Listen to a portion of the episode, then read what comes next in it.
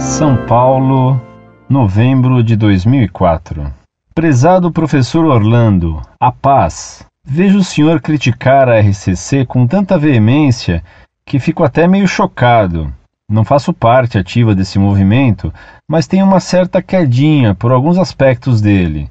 Não que ele seja o ideal para toda igreja, pois também percebo os erros que há nele, mas a fraternidade praticada por muitos de seus membros é realmente contagiante. São pessoas boas, sinceras, voltadas a ajudar os mais necessitados e que realmente querem seguir os passos do Divino Mestre mas talvez não estão encontrando o método correto. Creio que se o senhor continuar atacando com essa ferocidade, pode afastar muitas pessoas da igreja, pois no mundo atual tudo é tão confuso. Talvez o senhor precise rever seus métodos, pois acho que está arrancando o joio e o trigo ao mesmo tempo. Aproveito também para perguntar ao senhor se seu movimento tem aprovação eclesiástica e qual sua ligação com a hierarquia eclesiástica.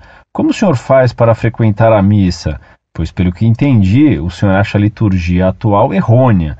Será que entendi bem? Não seria seu grupo uma outra TFP contra tudo e contra todos? Pergunto isso não para provocar, mas porque estas dúvidas e apreensões me vieram à cabeça e não tenho respostas. Desde já peço desculpas por minha pobre literatura, pois nem de longe tenho o estudo que o senhor tem. Fico no aguardo de seus esclarecimentos.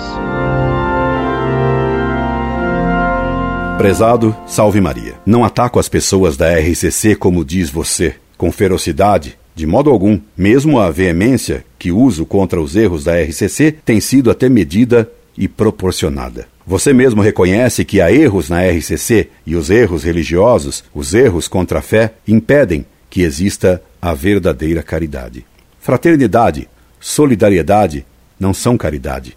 Desse modo, o maior bem que se pode fazer a alguém da RCC é alertá-lo contra os erros que lá existem. Quanto mais iludida está a pessoa com esses erros, tanto mais veemência se deve usar no alerta. Você me avisa sobre o meu método. Eu aprendi no Evangelho, no qual se lê que Jesus alertava e atacava os erros, e mesmo as pessoas. Veja o caso dos fariseus quanto maior fosse a adesão da pessoa ao erro e ao pecado, indo o método de nosso Senhor desde o apelo e a exortação até o chicote que ele usou contra os vendilhões do templo. Alguém poderia dizer que o método usado por Jesus não foi muito eficiente, pois que no final nem os doze apóstolos ficaram com ele na hora da paixão. Judas o vendeu, Pedro o traiu, vários outros fugiram. Mas depois se viu que o método foi eficientíssimo pois converteu todo mundo.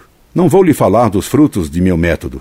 Há 50 anos o uso e ele sempre deu certo. Basta que você veja quantas cartas recebe o site Monfort de agradecimento e de elogio e quantas conversões já foram obtidas por ele, graças a Deus. Você me pergunta se a Monfort tem autorização eclesiástica, isto é, se a Monfort é uma associação religiosa. A Associação Cultural Monfort é leiga e não eclesiástica. Já expliquei várias vezes nesse site que para defender a fé não é preciso ter autorização eclesiástica. O próprio Vaticano II reconheceu que os leigos católicos têm o dever e o direito de defender a fé, na medida de suas capacidades e em seu nome pessoal. Quando ocorre um incêndio, qualquer pessoa tem o dever de apagar as chamas sem aguardar a autorização do Corpo de Bombeiros. Ademais, como professor católico, tem o dever de Estado de ensinar a verdade e de defender a Igreja. A Montfort não é TFP e sempre foi contrária a ela. Claro que não assisto a essas missas, das quais o Papa João Paulo II apontou tantos abusos. Assisto missa, evidentemente, e como você é de São Paulo, e o convido a assistir uma missa comigo em vários lugares desta capital. Mande-me seu endereço e o levarei à missa sem abusos em várias igrejas de São Paulo. E não há do que se desculpar, pois toda a sua carta foi bem respeitosa e conveniente. Incorde Jesus Semper, Orlando Fedeli.